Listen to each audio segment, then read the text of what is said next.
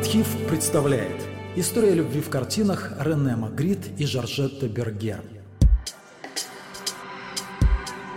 История знала немало художников, жизнь которых более напоминала жизнь клерков. Никаких приключений, многочисленных романов, все обыденно. Таким был и Рене Магрит. Он жил спокойно и однообразно, не кутил, не эпатировал публику. Даже работал он не как все художники в мастерской, а рисовал в кухне или столовой своего дома. И любви проявлял неестественное собратьям по цеху постоянство. Одна любовь, она же модель и муза, она и жена, одна на всю жизнь. Ну или почти одна.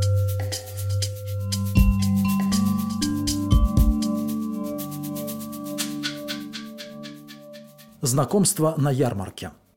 Рене Магрит родился в Бельгии в городке Лессин в 1898 году. Затем семья неоднократно меняла место жительства, пока в 1913 году не приехала в Шарлеруа. Город мог предложить подростку не так уж много развлечений. Разве что кино, где крутили любимые фильмы Рене о приключениях Фантомаса, да еще ежегодную ярмарку. Именно там, в шумной ярмарочной толпе, Рене, которому еще не исполнилось 15, познакомился с дочерью мясника, 12-летней Жоржеттой Бергер. Их детская дружба длилась год, но была прервана войной. Началась Первая мировая, и вскоре после этого Рене бросил школу и уехал в Брюссель. Там он начал обучение в Королевской академии изящных искусств. Жоржета Бергер вновь появилась в его жизни в 1920-м. Они столкнулись случайно в Брюсселе, куда к тому времени переехала и Жоржета. Сведения о месте встречи разнятся, то ли это был ботанический сад, то ли лавка, то ли просто улица. Так или иначе, отношения Рене и Жоржеты возобновились.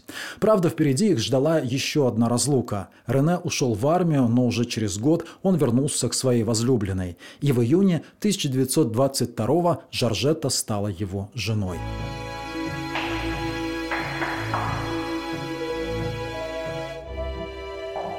В биографии Магрита много фактов, достоверность которых так же спорна, как и трактовки его картин. Самая известная история о гибели матери и о том, что Рене, будучи мальчиком, видел, как утопленницу извлекли из реки, и лицо женщины было обернуто ночной рубашкой. Об этом эпизоде якобы со слов Магрита рассказывал его близкий друг, поэт Луи Скутинер – Однако Жоржетта потом утверждала, что изложение Скутинера превратило скупые воспоминания Магрита о матери в легенду.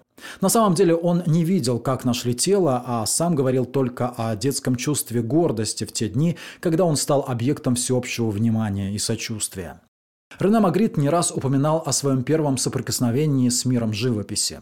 По его словам, мальчиком во время каникул вместе со своей подружкой он проводил много времени на старом кладбище, и там однажды они увидели художника, рисующего пейзаж. Работа художника заворожила Рене, показалась ему чем-то сверхъестественным, магическим. Произошло ли это в Шарлеруа и была ли это девочка Жоржеты Бергер, Любители глянцевых историй склоняются к этой версии. Будущая жена наверняка была рядом в один из самых важных моментов жизни Рене Магрита. Сторонники строгих фактов хотели бы знать, так ли это было на самом деле.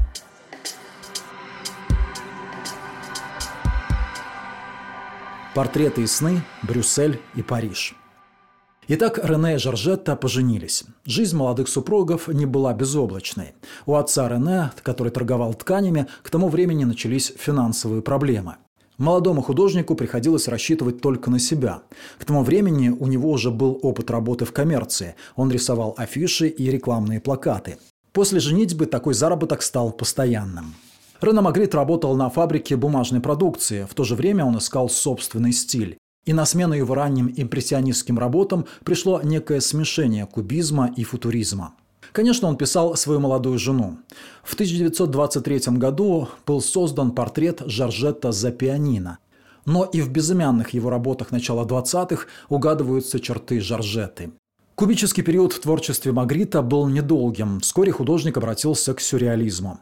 Понемногу у него появляются поклонники и покупатели работ. Среди них были и владельцы первого в Бельгии модного дома «Нарин» Поль Густав ван Хекке и Анарина де Скривер. Магрит рисовал для них рекламные плакаты, а однажды показ модели дома прошел под песню, музыку которой писал брат Магрита Поль, а слова Рене и Жоржетта. Благодаря содействию Ван Хека с Магритом заключают контракт Брюссельская галерея, однако первую персональную выставку Магрита в 1927 году публика и критики встречают холодно. После этого Рене с Жоржеттой уезжают во Францию, туда, где зародился сюрреализм и где жил основоположник этого направления Андре Бретон.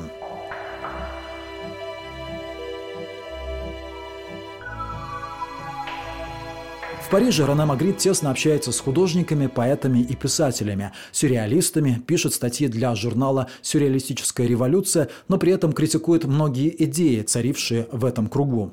Он, например, отрицает психоанализ. Но главное, художник сохраняет индивидуальный стиль.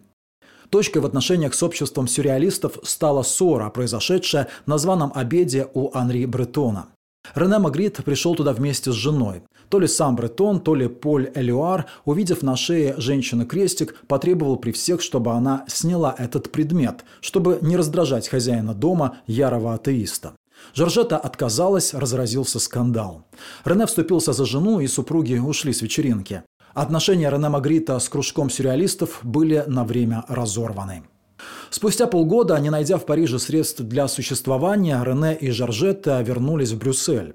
Европа все глубже погружалась в экономический кризис, контракт с галереей истек, состоятельные знакомые Магрита, прежде покупавшие его картины, испытывали трудные времена. Поэтому Рене вместе с младшим братом Полем вновь занялся рекламой. В конце сада была оборудована мастерская, где Магрит работал над коммерческими заказами, рисовал афиши и обложки для грамм-пластинок. А вот свои картины он писал прямо в доме, в столовой. Жоржета также работала в лавке, где продавались принадлежности для рисования. Она же вела домашнее хозяйство, а главное, служила моделью для мужа. Женские образы присутствуют на многих полотнах Магрита, но только единицы из них можно назвать портретами, как, например, портрет Жоржетты с сигаретой в руке 1934 года. Остальные – это странные, иногда жуткие фантазии художника, а может сны. Недаром, по воспоминаниям друзей, Магрит проводил в постели едва ли не по 12 часов в сутки. Фигуру женщины, так похожей на Жоржету, Рене Магрит делил на части и окрашивал в цвета неба и камня. Она появлялась из-под кисти художника и постепенно превращалась в дерево.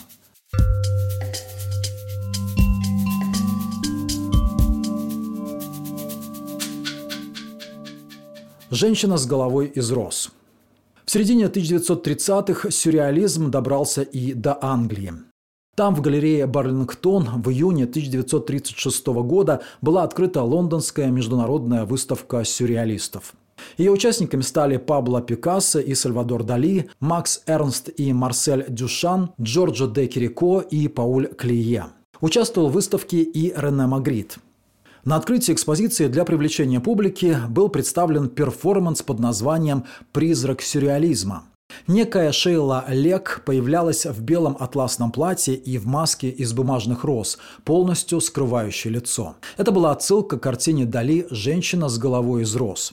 Фотографы запечатлели Шейлу, стоящую на Трафальгарской площади в окружении голубей, которые затем опустились на руки девушки в черных прозрачных перчатках. Выставка вызвала бешеный интерес. Консервативная Британия пала под натиском нового искусства, а в жизнь Рене Магрита вошла Шейла Лек.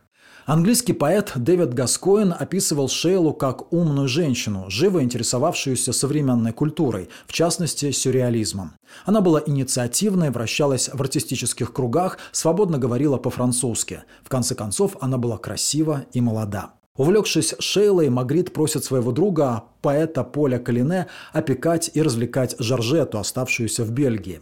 То ли Калине перевыполнил поручение друга, то ли Джорджета сама влюбилась в поэта, а может просто решила отомстить мужу. Так или иначе, в Лондоне развивался один роман, а в Брюсселе другой. Некогда прочный союз скатился к разводу. Но тут в ход событий снова вмешалась война. если Первая мировая в свое время разлучила Рене и Жоржетту, то Вторая мировая их соединила. В мае 1940-го германские войска вторглись в Бельгию. Рене Магрит поспешил домой, и супруги помирились. Кстати, именно во время романа с Шейла Лек Рене Магрит написал самый известный портрет жены. Лицо Жоржетты в овальной рамке окружают голубь и лавровая ветвь, ключ и свеча, перчатка и клочок бумаги со словом, которое переводится как «неопределенный», «туманный», «расплывчатый», «вагу». О чем думал Магрит, когда писал эту картину? Тосковал о жене, ревновал, надеялся на примирение. Как прочла потом этот ребус сама Жоржетта. Еще одна знаковая работа, написанная в то же время «Терапевт». Изображенная на полотне фигура готова к странствию. В одной руке трость, в другой – дорожный мешок. Но персонаж все же не трогается с места. Вместо тела клетка с двумя белыми птицами. Дверца клетки раскрыта. Многие искусствоведы трактуют эту картину как продолжение спора Магрита с сюрреалистами о фрейдовском психоанализе. Однако арт-критик и автор книги «Магрит без покрывала» Эрик Ринкаут считают, что птицы в открытой клетке – это именно Рене и Жоржетта. Вместе, но свободные. Могли разлететься, но всю жизнь оставались вместе. Вместе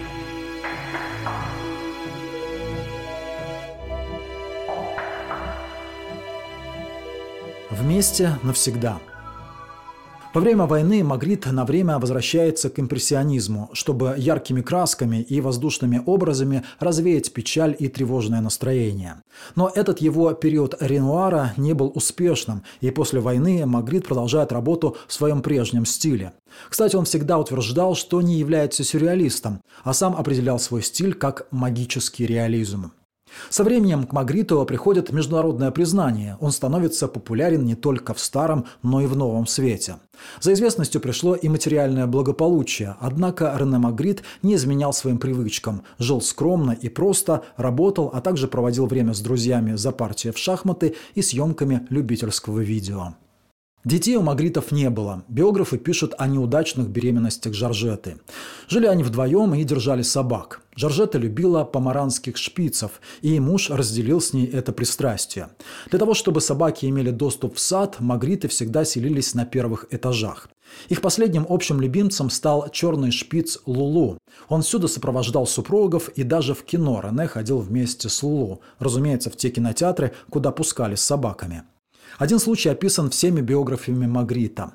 Как-то Жоржетта уговорила мужа, который очень не любил культурные поездки, отправиться в Голландию на выставку работ художника Франца Хальса.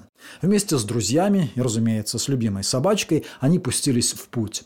Но на выставку Рене Магрит все-таки не пошел, свалив все на Лулу, который якобы не хотел видеть полотна знаменитого голландца. В итоге Жоржетта с друзьями отправилась на выставку, а Рене в кафе, где провел время с Ферном Лулу и адвокатом. Так назывался яичный ликер – 1983 году американский поэт и композитор Пол Саймон написал балладу «Рене и Жоржетта Магрит» со своей собакой после войны. Его вдохновило черно-белое фото, которое сделал и озаглавил таким образом фотограф. Когда Лулу умер, Магрит сделал из него чучело. Реальность в образе таксидермиста подарила художнику магическое ощущение. Его любимец рядом и будет с ним вечно. Рене Магрит умер в августе 1967 года от рака. Жоржета продолжила жить в том же доме, где все сохранила неизменным. Даже заказанная немецким коллекционером картина, которую не успел дописать Рене Магрит, это был вариант знаменитой работы «Империи света», так и стояла на Мольберте еще два десятилетия. В 1986 году Жоржета Магрит скончалась и была похоронена рядом с мужем.